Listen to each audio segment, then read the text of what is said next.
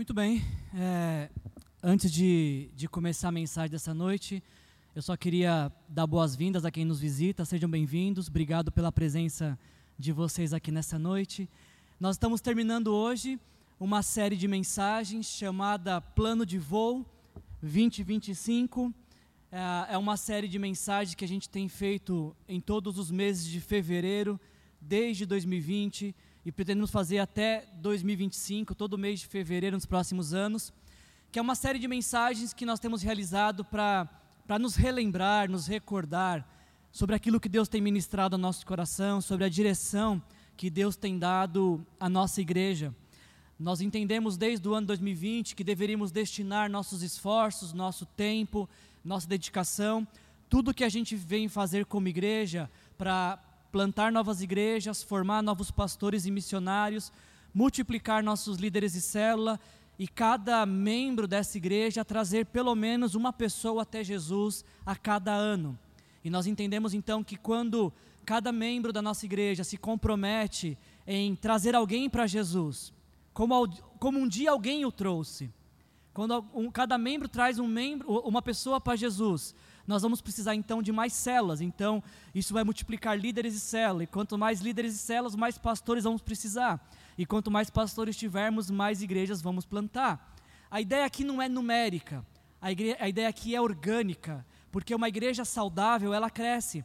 Uma igreja saudável, ela multiplica. Então, nós estamos falando nada mais do que um plano saudável de Deus para essa igreja, que é a multiplicação da vida dele em nós.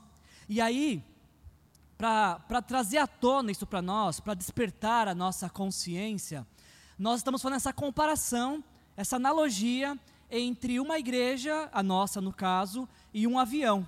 E nós estamos percebendo ao longo desse mês as similaridades que existem entre a vida de igreja e um voo, porque ambos, ambos precisam de que todos participem e desempenhem suas funções para o bom andamento do, seja do avião ou seja da igreja. Imagina só a cena. Imagina a cena que você vai embarcar em um avião, você é um passageiro, e aí você chega lá e você olha o relógio e o, e o voo não decola, e você tem um horário, você tem compromisso, e aí você vai perceber e buscar saber por que, que não decolou o avião, e aí você descobre que o piloto não quer pilotar naquele dia.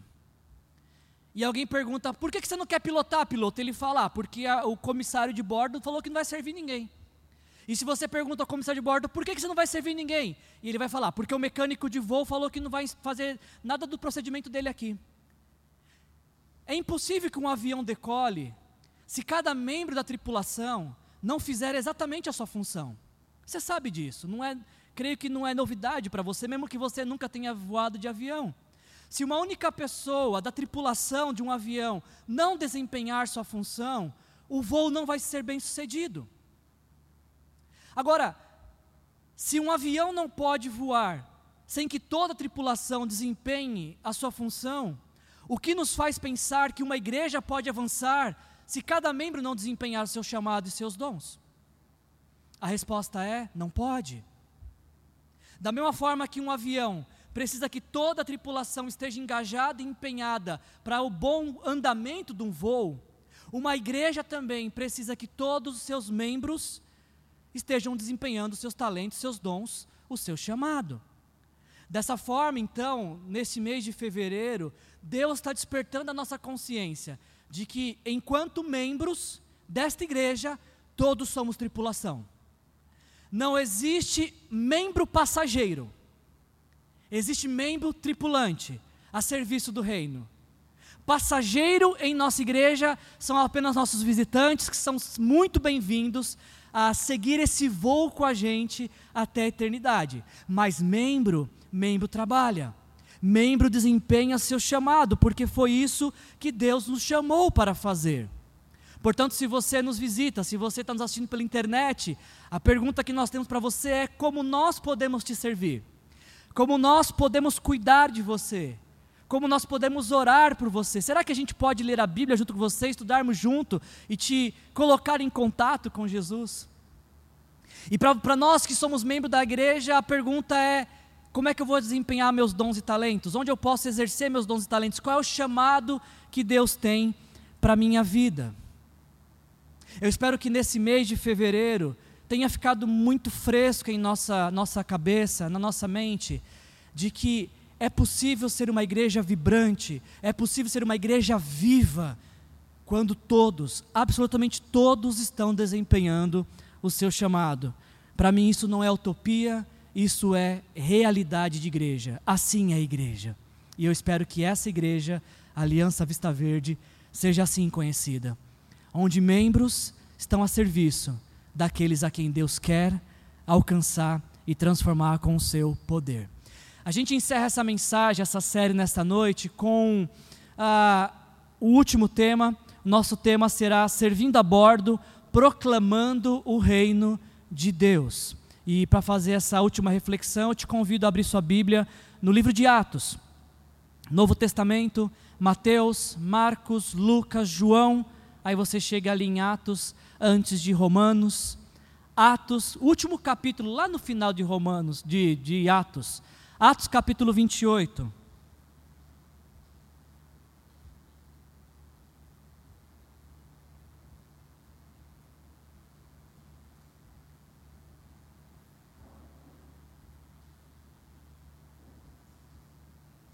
Nós vamos ler do versículo 16 ao 31.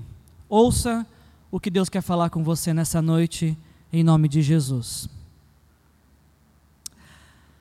Quando chegamos a Roma, diz Lucas, que é o autor desse texto, quando chegamos a Roma, Paulo, percebe, Paulo recebeu permissão para morar por conta própria, sob a custódia de um soldado. Três dias depois, ele convocou os líderes judeus. Quando estes se reuniram, Paulo lhe disse: Meus irmãos, embora não tenha feito nada contra o nosso povo, nem contra os costumes de nossos antepassados, eu fui preso em Jerusalém e entregue aos romanos. Eles me interrogaram e queriam me soltar, porque eu não era culpado de crime algum que merecesse pena de morte.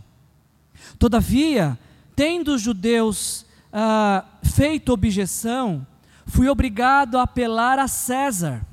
Não, porém, por ter alguma acusação contra o meu próprio povo. Por essa razão, pedi para vê-los e conversar com vocês. E preste atenção nisso, por causa da esperança de Israel, é que estou preso com essas algemas. E aí então eles responderam: não recebemos nenhuma carta da Judéia a seu respeito. E nenhum dos irmãos que vieram de lá relatou ou disse qualquer coisa de mal contra você. Todavia, nós queremos ouvir da sua parte o que você pensa, pois sabemos que todo lugar há gente falando contra esta seita. Assim, combinaram encontrar-se com Paulo em um dia determinado. Indo em grupo ainda mais numeroso, ao lugar onde ele estava.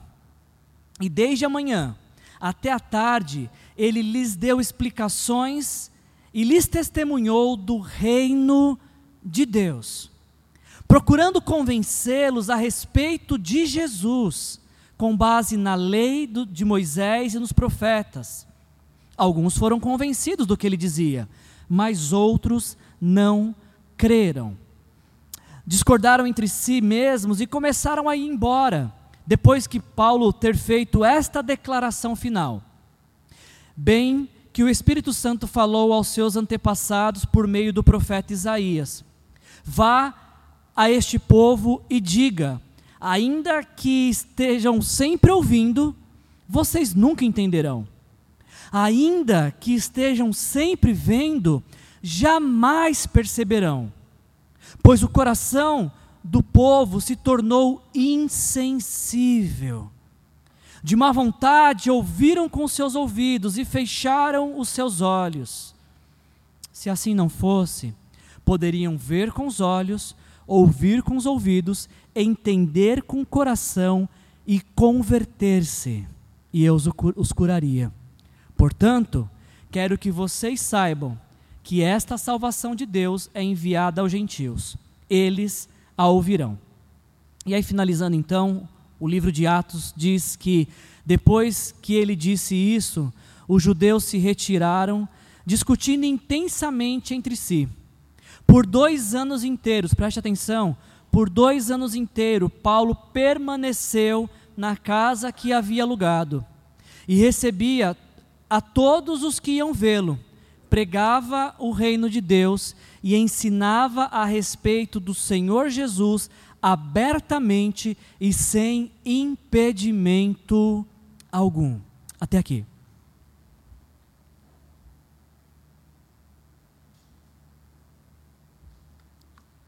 Eu gostaria que nós dessemos continuidade na pregação que nós fizemos na semana passada. Se você não assistiu, essa mensagem está no YouTube, você pode assistir depois. Ah, na semana passada, a gente tratou deste ponto. Nós trouxemos essa reflexão, onde cada um de nós deveria refletir qual é o nosso chamado. O que, que Deus, ah, enquanto discípulos de Jesus, nos chamou para fazer. Qual é o chamado de Deus para a sua vida? O que é que Deus pediu para você fazer e para ninguém mais? O que é que Deus te orientou, te guiou, te capacitou e que se você não fizer, ninguém vai fazer porque é um chamado seu, é, é como é que fala? Personalizado. O chamado de Deus para você é personalizado. Pode ser que outras pessoas tenham chamados parecidos, mas ninguém tem um chamado igual ao seu porque é o chamado que Deus te deu. E aí, sobre essa reflexão na semana passada, então nós vimos que quando o assunto é chamado de Deus, existem aqueles que estão fazendo o que Deus não lhes pediu para fazer. E a gente usou, viu o exemplo de, do, do rei Saul, fazendo o que Deus não pediu para eles fazer. Da mesma forma, quando o assunto é chamado de Deus, existem aqueles que não estão fazendo o que Deus lhes pediu para fazer, como o profeta Jonas, que Deus vai fala para ele, vai pregar em Nínive e ele foge para Tarsis. Mas também é verdade, nós vimos, e assim nós encerramos a mensagem na semana passada, que existem, quando o assunto é chamado, existem aqueles que estão vivendo em função do chamado que organizam a sua vida em torno do chamado. Não é o chamado que tem que batalhar por um espaço em suas agendas, ou em seus planos, ou em seus sonhos. Pelo contrário, é o chamado que determina suas vidas, é o chamado que organiza suas agendas, é o chamado que dá razão à sua existência. E aí o exemplo que a gente usou disso foi a vida do apóstolo Paulo. Então, é daquele, desse ponto que a gente terminou semana passada, que eu quero continuar hoje. Porque nós acabamos de ler Atos capítulo 28, onde o apóstolo Paulo foi preso. Ele chega ali em Jerusalém, acho que no capítulo 21 de Atos, e ele é condenado pelo seu próprio povo. Porque ele está defendendo, ele está alegando que ele acredita que Jesus Cristo é o Messias.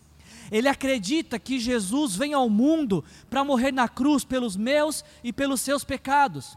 E Paulo está defendendo com sua vida, desde o dia que Deus o chamou, lá em Atos capítulo 9, de que quando nós acreditamos que Jesus na cruz levou os nossos pecados, desde que o dia que Jesus, Jesus chamou Paulo, em Atos capítulo 9, Paulo está declarando que todo aquele que se arrepende de seus pecados e entrega a sua vida para Jesus, recebendo Jesus Cristo como Senhor e Salvador de sua vida, este recebe perdão dos pecados e vida eterna. Então a vida de Paulo, desde Atos 9, está sendo assim: ele proclamando a salvação em Jesus, ele anunciando essa esperança em Jesus. Quando ele chega em Jerusalém, em Atos 21, ele é preso. Ele é condenado porque os judeus não acreditavam que Jesus é o Messias. Então Paulo, percebendo de que os judeus estavam armando para matá-lo, ele apela para César, que era o imperador romano. E aí então ele faz uma viagem para Roma e ele fica preso por dois anos em uma prisão domiciliar. Ele está preso sob custódia de um soldado. Naquela época não tinha tornozeleira eletrônica, tinha que ter um funcionário do governo vigiando. Agora, o que é, ah, é nesse momento que nós acreditamos que, que Paulo escreve aquilo que na teologia é chamado de cartas da prisão. Paulo estava todo vapor cumprindo seu chamado, cumprindo seu ministério. Ele estava no ápice do seu ministério, plantando igrejas, formando pastores, discípulos, e aí ele é preso. Só que a prisão não interrompeu o chamado dele, porque uma vez preso, não dá para ficar parado. Então Paulo começa a escrever cartas para as igrejas que, que ele plantou, e aqui então nascem aquilo que a gente chama as cartas da prisão. É nesse período de dois anos em Roma, preso, ah, que Paulo escreve as cartas aos Efésios, Filipenses, Colossenses e ao seu amigo Filemão. Eu quero concluir com isso, então segure um pouco isso. Paulo, dois anos preso escrevendo, ok? Segura isso. Porque uma coisa que me chama muita atenção nesse texto que nós lemos é que Paulo é, ele chama os judeus que estavam em Roma para explicar o porquê que ele estava preso. E o que chama muito a minha atenção é isso aqui, ó. Paulo fundamenta toda a sua defesa em um único argumento. Diz o texto que nós lemos que desde a manhã até a tarde, ele passou o dia inteiro explicando uma única coisa. Qual foi? O reino de Deus. Foi falando do reino de Deus o dia inteiro que Paulo conseguiu explicar a esperança que ele tinha em Jesus. E, e, quando os judeus que ali estavam ouvindo as explicações de Paulo não aceitaram o que Paulo estava falando sobre o reino de Deus, o que, que Paulo continuou fazendo nos dois anos que ele estava ali preso? Nos diz o texto que durante dois anos inteiro, todo mundo que ia visitar Paulo ouvia sobre um único assunto: reino de Deus. A pergunta que eu tenho para fazer essa noite, e que é o tema da nossa mensagem, é essa daqui. O que é reino de Deus? Por que que Paulo passa um dia inteiro para se defender falando sobre reino de Deus? Por que quando ninguém daqueles líderes judeus quis dar ouvido a ele, ele passa dois anos falando sobre o reino de Deus. O que, que há de tão especial neste tema, reino de Deus, ao ponto de fundamentar toda a teologia de Paulo, toda a esperança de Paulo, tudo o que Paulo tem para anunciar? Por que, que Paulo concentra sua teologia, sua crença, seu ministério sobre este tema, reino de de Deus. Se você, se você tem o hábito de ler a Bíblia, você sabe que essa expressão reino de Deus, ela é uma expressão dita muitas vezes, repetida muitas vezes na Bíblia. A gente viu ah, duas semanas atrás, na segunda mensagem, quando a gente meditou em Atos capítulo 1, que Jesus passou 40 dias depois que ressuscitou, passou falando sobre reino de Deus. Ah, o Novo Testamento, ele tem essa, essa expressão reino de Deus, ela aparece por 65 vezes. O evangelista Mateus, ele está escrevendo para judeus, e como os judeus não, não mencionam o nome de Deus, ele troca a expressão reino de Deus por reino dos céus, mas são sinônimos, é a mesma coisa. Então, quando você junta essas duas expressões iguais, reino de Deus e reino dos céus, a gente tem mais de 92 menções sobre esse tema. E você que é membro dessa igreja, você que já nos visita há bastante tempo, você já me ouviu dizer que quando a gente fala de uma coisa muitas vezes, quando a Bíblia fala de uma coisa muitas vezes, isso tem que chamar a nossa atenção. Jesus, quando ia pregar nas parábolas, ele começava assim: o reino de Deus é semelhante a. E ele dava algum exemplo. O evangelista Mateus, ele nos diz que João Batista, quando ele surge, ele surge com uma única pregação. Mateus capítulo 3, versículo 1 e 2: Arrependam-se, porque o reino de Deus está próximo. Marcos nos diz que quando o ministério de, quando João Batista é preso, Jesus dá continuidade a esse ministério. E adivinha qual é a pregação de Jesus? Marcos 1, 14 e 15. O reino de Deus está próximo. Alguns traduzem aqui, a expressão pode ser traduzida também: o reino de Deus chegou. Arrependam-se e creiam nas boas novas. Reino de Deus parece ser a ênfase ministerial de Jesus. Lucas nos diz isso, que Jesus, Lucas 8:1, Jesus ia passando pelas cidades e povoados, proclamando as boas novas do quê? Reino de Deus. E por fim, o evangelista João nos conta que quando ah, um líder religioso chamado Nicodemos foi encontrar com Jesus, adivinha qual foi a conversa deles? Como é que faz para entrar no reino de Deus? Como é que faz para ver o reino de Deus? O problema que surge é que quando a gente lê essas expressões muitas vezes, mais de 90 vezes, a gente lê na Bíblia, reino de Deus ou reino dos céus, surge uma dúvida para nós.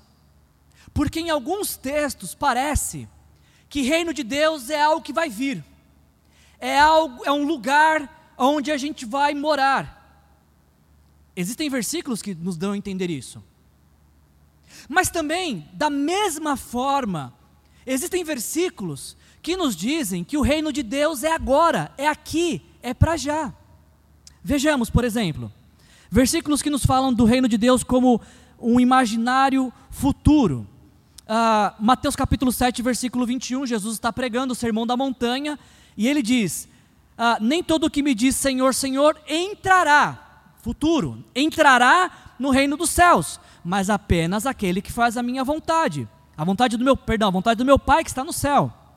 Em Lucas capítulo 22, quando Jesus está na ceia, versículo 17 e 18, diz o texto que recebendo um cálice, Jesus deu graças e disse: Tomem isso e partilhem uns com os outros, pois eu lhes digo que não beberei outra vez do fruto da videira até que venha, futuro, o reino de Deus. Então, quando a gente olha para esse texto, a gente pensa: bom, reino de Deus é, é lá, é um dia, vai acontecer. E é verdade, esses textos não dão esse entendimento. Porém, da mesma forma, existem textos que nos dizem que o reino de Deus é presente. Lucas capítulo 17, versículo 20 e 21 diz que certa vez, tendo sido interrogado por, pelos fariseus sobre quando viria o reino de Deus, olha só a expectativa: quando vai vir o reino de Deus? Jesus respondeu o quê? O reino de Deus não vem de modo visível, nem se dirá, aqui ele está, ou lá, porque o reino de Deus está entre vocês, está presente. Ainda, Lucas capítulo 11, versículo 19 e 20. Jesus falando para aqueles que estavam acusando ele de expulsar demônios pelo poder dos demônios. Ele fala: Se eu expulso os demônios por Beuzebu, por quem expulsam os filhos de vocês? Por isso, eles mesmos estarão como juízes sobre vocês. Mas, preste atenção nisso, mas se é pelo dedo de Deus que eu expulso demônios, e de fato era, então chegou a vocês o reino de Deus. E aí eu te pergunto então: reino de Deus é algo presente ou é algo futuro? Quem acha que reino de Deus é algo futuro, levanta a mão. Quem acha que reino de Deus é presente, levanta a mão. Quem não levantou a mão está de mal de mim, vocês têm uma outra alternativa, vocês não querem brincar. Quem acha que as duas coisas, levanta a mão. Ok? Nós estamos diante desse dilema, porque temos dois textos que nos dão a entender isso. E como é que a gente resolve esse dilema? A gente resolve da seguinte forma: o reino de Deus, ele já está presente entre nós. O reino de Deus já chegou, ainda não em sua plena totalidade. É um reino já presente, mas ainda não em toda a sua plenitude. É o famoso já e ainda não na teologia, quando o assunto é reino de Deus. É um reino que já está presente, mas nós não experimentamos ele em toda a sua totalidade, porque em toda a sua totalidade apenas na eternidade. Acho que uma coisa que nos ajuda a entender um pouco isso seria um simples exercício de português. Jesus está falando sobre reino dos céus. Ele não está falando de reino nos céus. Se Jesus falasse de reino nos céus, ele estava falando de um lugar para onde iríamos. Agora, uma vez que Jesus está falando de reino dos céus, ele está falando de origem, ele está falando de, de, de governo, ele está falando de reinado, ele está falando de cultura. Quando o assunto é reino de Deus, Ah, o que a Bíblia está nos ensinando não é sobre um lugar para onde se vai, mas uma cultura que se instala, um estilo de vida adotado, uma nova forma de viver, um novo governo sobre nossas vidas. É por isso que Jesus, por exemplo, na oração que ele nos ensinou, que nós chamamos de oração do Pai Nosso, como é que é essa oração? Pai Nosso que está no céu, santificado seja o teu nome, venha o teu reino. Por que Jesus nos pediria para orar, venha para o lugar que a gente está indo? Quando Jesus nos ensina a orar, venha o teu reino, Jesus está falando para a gente, nos encorajando a pedir que o governo celestial se instale na terra, que a cultura do céu seja a cultura na terra, que o governo de Deus celestial seja governo de Deus em nossas vidas e através de nossas vidas. A Bíblia nos ensina que quando nós entregamos nossa vida para Jesus, quando nós recebemos Jesus Cristo como nosso Senhor pessoal e como nosso Salvador é, suficiente, nós entramos no reino de Deus. Passamos a ser participantes, integrantes, súditos do reino de Deus. E é nesse momento então que a nossa vida muda, porque, embora vivendo neste mundo, não somos mais desse mundo. As nossas crenças passam a ser outras os nossos valores passam a ser outros, os nossos princípios passam a ser outros, as nossas vontades passam a ser outras. O nosso jeito de viver muda. Por quê? Porque nós passamos a fazer parte de um outro reino, de uma outra mentalidade, de outros princípios, de outros valores. A Bíblia nos diz que, embora neste mundo, não somos desse mundo quando nos rendemos a Jesus. Passamos a ser membros do reino de Deus. E a nossa vida muda por completo. Dois exemplos disso. A Bíblia diz que quando nós passamos a ser participantes do reino de Deus, nós nos tornamos embaixadores.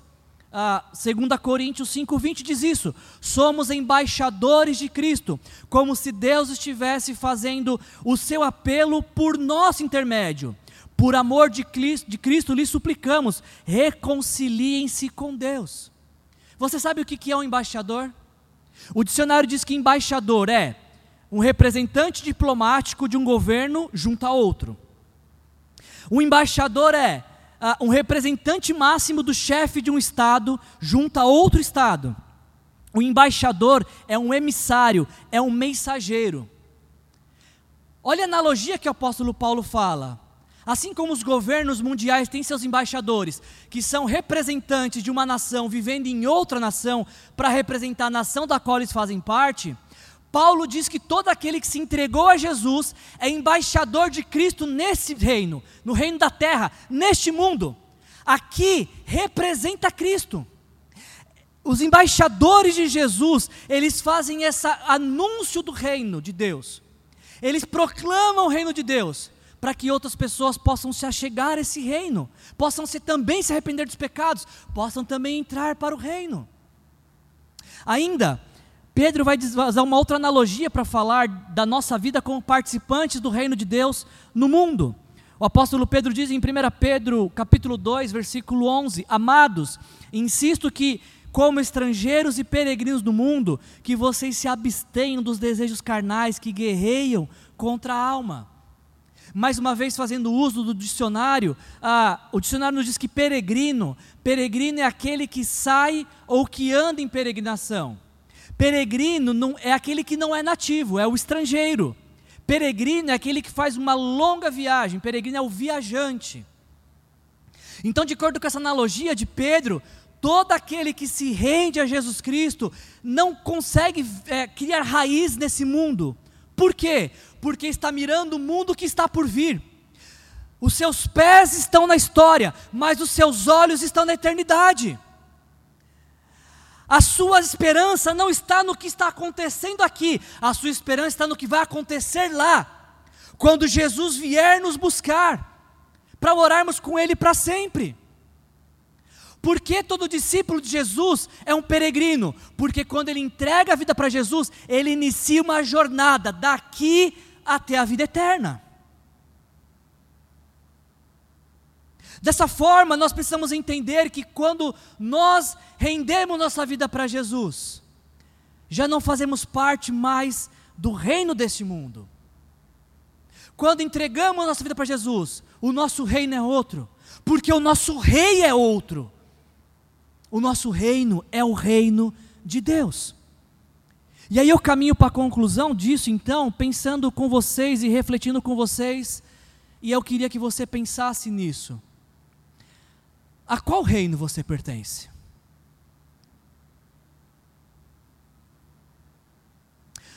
Você é integrante do reino deste mundo?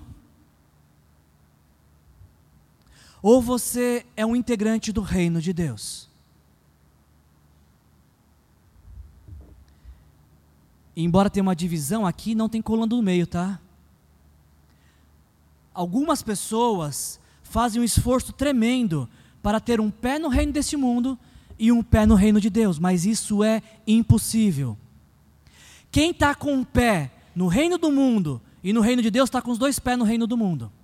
Acha que está com um pé no reino de Deus, mas não está. Quando o assunto é reino de Deus, não tem como ter dupla cidadania. Ou somos membros do, do, reino deste mundo, do reino da terra, do reino dos homens, ou somos membros do reino de Deus. Você entende isso? Isso está claro para você? Então me responda, por favor, de qual reino você faz parte? Qual é o reino que define a sua vida? Qual desses dois reinos ditam as regras que você vive? De qual desses dois reinos você extrai os seus valores de vida, seus princípios de vida? Em qual reino habita a sua esperança, a sua alegria? A sua satisfação vem de qual governo? Do governo deste mundo ou do governo de Deus? As suas crenças, o seu sistema de valores, são determinados pelo reino dos homens ou pelo reino de Deus.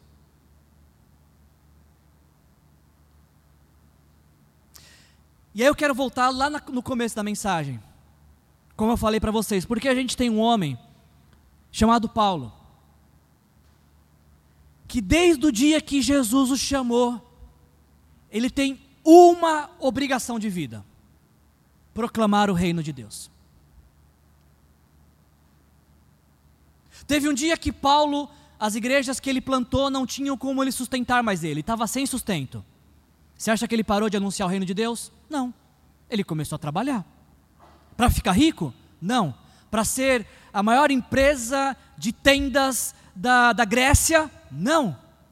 Ele trabalhou para que o seu trabalho fornecesse meios para ele anunciar o reino de Deus. Paulo passou por naufrágios, e quando acabava de sobreviver aos naufrágios, você acha que ele parava um tempinho? Ah, cansei, vou precisar de férias. Não. Bate a mão na roupa, limpa os ferimentos e proclama o reino de Deus. E aí o ponto que eu falei para vocês, Paulo está dois anos preso. Poderia ser a hora que ele falar, acho que agora chega né, de reino de Deus. Acho que é hora de dar uma descansadinha. Vou, já que é prisão domiciliar, vou ficar de boinha aqui. Não, ele proclama o reino de Deus mesmo preso. E aí, gente, eu, eu olhando para a vida desse homem, que no dia que ele entrega a vida para Jesus, ele entende que ele vive para o reino de Deus. E aí eu olho para esse homem que naufrágio não parou, prisão não parou, açoites não pararam, ah, injustiças não pararam, abandono não pararam. Isso me deixa inquieto. Não sei se deixa vocês inquietos, mas a mim me deixa. Porque eu olho para essa história que eu estou contando para vocês e eu pergunto: o que é que fez com que Paulo continuasse, apesar de tudo que aconteceu na vida dele? Se tem alguém na Bíblia que podia tirar um período sabático, esse era Paulo. Você não concorda comigo? Depois de tudo que ele passou, entenderíamos, seria natural entender que Paulo deu um tempinho. Mas parece que Paulo, ele vai procurando um jeito. Tá no navio, prega no navio. Tá na cadeia, prega na cadeia. Tá passeando pela cidade, prega na cidade. Parece que Paulo só vive para isso. E a pergunta que eu faço é: o que, que tem então? O que, que Paulo descobriu que o move dessa forma? E eu não sei qual é a resposta que você chega, qual é a conclusão que você chega, mas a conclusão que eu cheguei é, é só uma. A única coisa que eu entendo que fazia Paulo agir assim, viver seu chamado a todo momento, é porque ele entendia, ele entendeu o que é ser integrante do reino de Deus. Ele entendeu o que é ter Jesus Cristo como Senhor ele entendeu que o governo de Deus, o reinado de Deus estava sobre sua vida. Me parece que Paulo proclama o reino de Deus, vive em função do reino de Deus, porque ele entende que ele é integrante desse reino. E como integrante desse reino, não existe outra outra alternativa a não ser viver em função deste reino. Paulo, ele não está tentando conciliar o reino dos homens com o reino de Deus. Não, ele está focado, ele está, ele emergiu no reino de Deus. Parece que a consciência de Paulo, no dia que ele se converteu, deu um estralo, a sua mente foi renovada. E aí ele começa a entender agora, então, que por, por, por ter entregado a vida para Jesus Cristo como o Senhor e Salvador, agora ele é escravo de Cristo. Ele não é mais escravo do pecado, ele é escravo de Cristo ele é ministro do Evangelho, ele é embaixador do reino, ele é filho amado do Pai, ele é peregrino e estrangeiro nesse mundo, e tantas outras facetas que ele adquiriu como identidade por ser filho de Deus. E é isso que o move. E aí, quando eu entendo então que é isso que move Paulo, isso explica muito das minhas frustrações. Isso explica muito das minhas, ah, da minha fraqueza espiritual, dos meus fracassos espirituais. Por que, que nós nos frustramos? Por que, que nós cometemos tantos. A nossa fé parece tão fraca às vezes. Por que cometemos tantos delícias na fé? Porque talvez a gente quer, a gente quer conciliar o reino de Deus com o reino do mundo. Qual a justificativa para uma fé apática? É gastar muito tempo para construir nosso reino pessoal e o tempo que sobra dedicar ao reino de Deus. Só que o nosso reino pessoal, ele não transforma a nossa vida, ele não, ele não é suficiente para nos dar satisfação e a gente sente o vazio. Por quê? Porque somos de outro reino. De outro reino. Qual que é a justificativa dos nossos fracassos espirituais, das nossas, das nossas frustrações? É porque a gente às vezes quer definir uh, sucesso, prazer, felicidade, e a gente pauta essas coisas com os valores desse reino do mundo, e não com os valores do reino de Deus. Proclamar o reino de Deus, como é a mensagem de hoje, o tema da mensagem de hoje, servindo, uh, Plano de voo 2025, servindo a bordo, proclamando o reino de Deus. Proclamar o reino de Deus é viver sobre orientação do Espírito Santo, cheio do Espírito Santo. E encontrando em cada oportunidade uma forma de tornar Jesus conhecido. É dessa forma que quando a gente também tem esse entendimento em nossa mente de que reino nós pertencemos, e é só desta forma é que nós começamos a amar quem não é amável. Nós começamos a servir quem não é grato. Nós começamos a perdoar o imperdoável. E algumas pessoas do reino deste mundo olham para a gente e perguntam: como é que você consegue amar quem não é amável? Como é que você consegue perdoar quem não merece perdão? Como é que você consegue servir recebendo tanta ingratidão? A resposta é uma só: faço parte de um outro reino meus valores são outros, meus princípios são outros. Eu tenho um rei que não é o rei que governa este mundo, não é o príncipe deste mundo que governa a minha vida. Eu tenho um rei que se chama Jesus Cristo, e é a Ele que eu quero agradar, e é a Ele que eu quero imitar, e é por isso que a gente faz essas coisas não com base em nossa competência, não com base em nossa moralidade, não, mas com o poder que recebemos deste outro reino. Você sabe por que, que Jesus ressuscitava mortos? Porque no reino de Deus a morte não tem lugar. Você sabe por que Jesus curava enfermos? Porque o reino de Deus não tem enfermidade. Você sabe por que, que um dia um leproso se aproximou de Jesus e ele falou assim: Senhor, se o Senhor quiser, o Senhor pode me purificar? E Jesus falou: Quero, seja purificado. Sabe por quê? Porque no reino de Deus não há impuros. E todo milagre que Jesus fez, que está registrado na Bíblia, são apontamentos, são sinais deste reino que Ele está nos chamando para viver, que Ele está nos chamando para usufruir agora, já, hoje. É para você, está à sua disposição, as portas estão escancaradas. Se você entregar sua vida para Jesus e deixar que Jesus assuma o governo, o domínio da sua vida. Deixa eu ilustrar, deixa eu ilustrar isso que eu estou falando para vocês com um exemplo que é muito próximo nosso, para você entender o que eu estou falando de reino. Ah, nós convivemos em nosso país existem diversas colônias de imigrantes. Você já teve a oportunidade de, de, de conviver com imigrantes? De, de, de estar dentro de uma comunidade de imigrantes? Eu acho muito interessante porque quando a gente visita algumas comunidades de imigrantes, japoneses, italianos, alemães, holandeses, é interessante que como que essas, essas comunidades elas se esforçam para preservar suas culturas. Algumas delas, obviamente que gerações mais antigas, elas mantêm ainda a própria língua.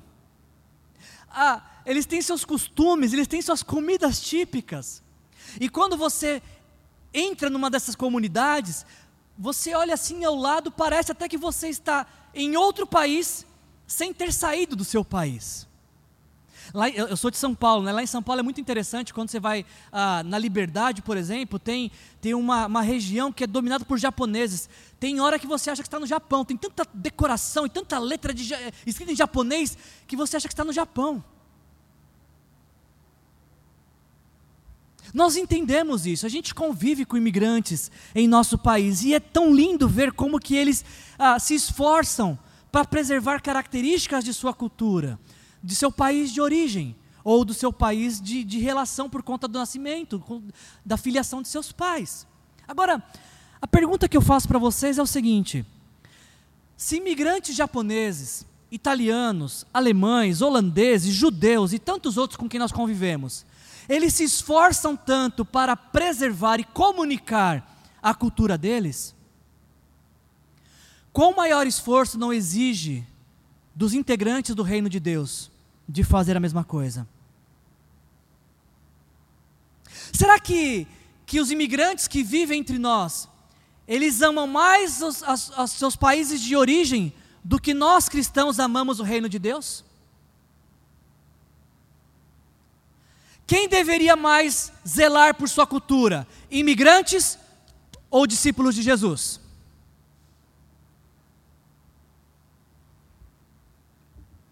Quem deveria falar uma outra língua?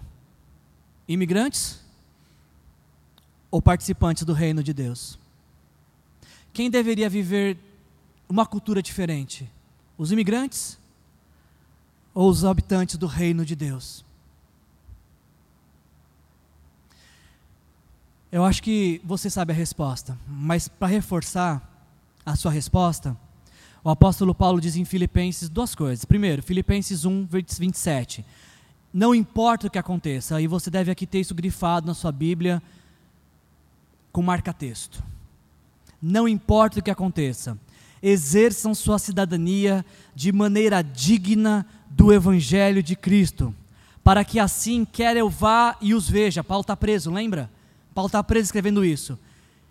Exerça a sua cidadania, para que assim quer eu vá e os veja, quer apenas ouça seu respeito em minha ausência, fique eu sabendo que vocês permanecem firmes num só espírito, lutando unânimes pela fé evangélica.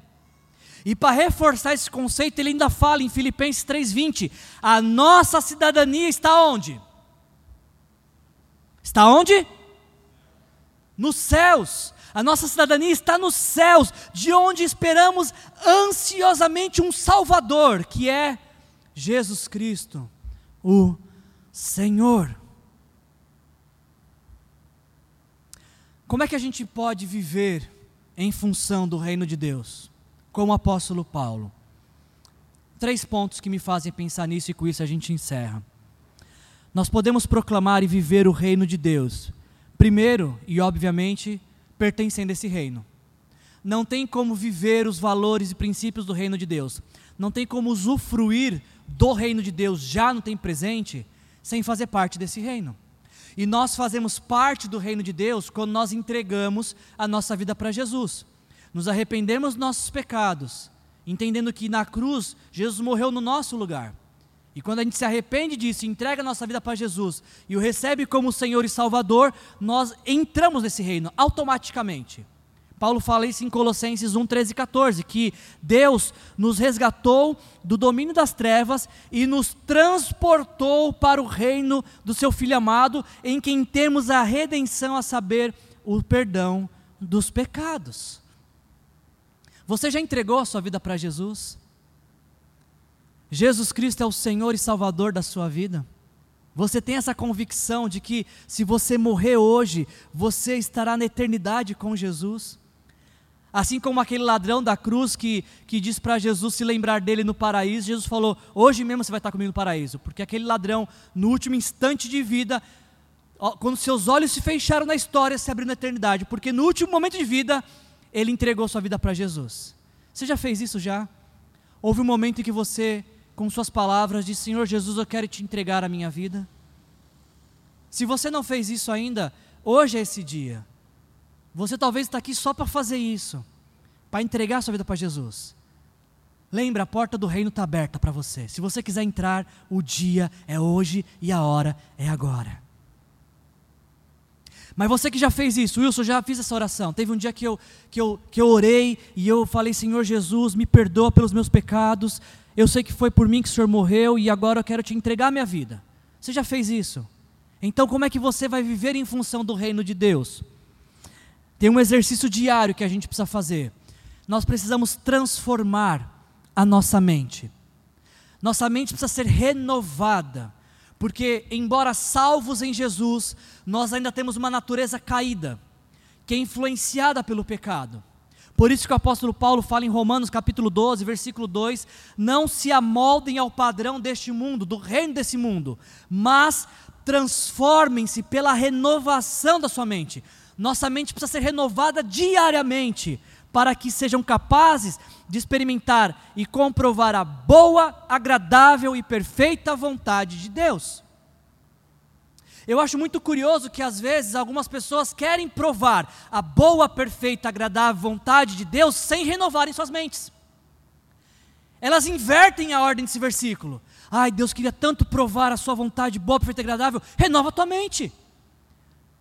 A ordem é: renove sua mente para poder provar da boa, perfeita e agradável vontade de Deus. E o contrário é verdadeiro. Sem essa renovação de mente, sem esse entendimento de que não fazemos mais parte desse mundo, de que o reino de Deus governa sobre nós, não temos como provar a boa, perfeita e agradável vontade de Deus. Parece que é isso que Paulo fazia.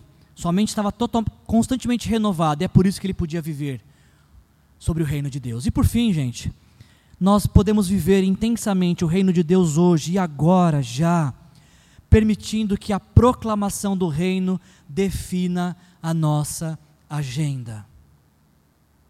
A pergunta que você tem que fazer ao acordar amanhã é: não, não deve ser quais são as minhas tarefas. A pergunta que você tem que responder ao acordar amanhã é: como vou anunciar o reino de Deus através das minhas tarefas? através dos meus afazeres. E quem está falando isso não sou eu. Quem está falando isso é o teu Senhor, Jesus Cristo. Ele disse em Mateus 6,33: Busquem, pois, em primeiro lugar o reino de Deus e a sua justiça, e todas estas coisas, as preocupações da vida, lhe serão acrescentadas. Mais uma vez, não inverta a ordem desse versículo. Não espere que todas as coisas lhe sejam acrescentadas sem antes que você tenha buscado o reino de Deus. E o que, que é buscar o reino de Deus? Volte aqui semana que vem, a gente vai fazer uma série de mensagens sobre isso. Você não pode perder, traga um amigo junto com você. Até lá, até lá, lembre-se, você que faz parte desta igreja, de que nós escolhemos viver pela ótica do reino de Deus. Essa é a nossa declaração de, de, de missão. O amor por Jesus nos faz anunciar o reino de Deus e proclamar o Evangelho por meio de relacionamentos orientados por Sua palavra. Você que é membro dessa igreja, tripulante desta aeronave chamada Igreja Aliança Cristã e Missionária Vista Verde, permita que o reino de Deus governe sobre sua vida. Feche seus olhos, vamos orar. Pai, em nome de Jesus, Senhor, nós queremos te agradecer. Obrigado, Senhor, por essa mensagem e por tudo aquilo que nós que o Senhor permitiu que ouvíssemos nessa noite, Senhor. Pedimos, Pai, que, que, que essa mensagem de reino queime os nossos corações, Senhor. Desperta mais uma vez, Senhor, paixão em nosso coração pelos valores, princípios do reino de Deus, Pai. Por favor, Jesus querido, nos leva a viver intensamente a realidade do reino de Deus, Senhor. Manifesta teu poder de cura, Senhor. Manifesta teu poder de graça, Senhor. Manifesta teu poder de renovo, Senhor, de alegria, de esperança, que só pode usufruir aquele que pertence ao reino de Deus, Pai. Nesta noite, que todo integrante do reino de Deus seja renovado pelo poder do Espírito Santo. Nos ajuda, Senhor nos ajuda a viver essa realidade hoje, agora, Senhor. Não porque merecemos, mas porque ganhamos de presente com a vida eterna. Nos ajuda, Pai, a viver a realidade eterna que já é hoje, já é agora, Senhor. A realidade que há de vir já se faz presente hoje na vida de todo discípulo de Jesus. Nos atenta para isso, Senhor, nos desperta para isso, Senhor de que o reino chegou. O reino chegou quando aquele sepulcro foi aberto e Jesus Cristo ressuscitou. O reino chegou quando o sangue escorreu de uma cruz, perdoando os nossos pecados. O reino chegou, chegou, é agora. Nos ajuda a viver esse reino, Senhor, e não apenas viver, mas proclamar, anunciar como arautos, Senhor, como mensageiros, com todos aqueles com quem o Senhor nos colocar em contato essa semana, Senhor. É o que nós te pedimos nessa noite, em nome de Jesus. Amém. Amém.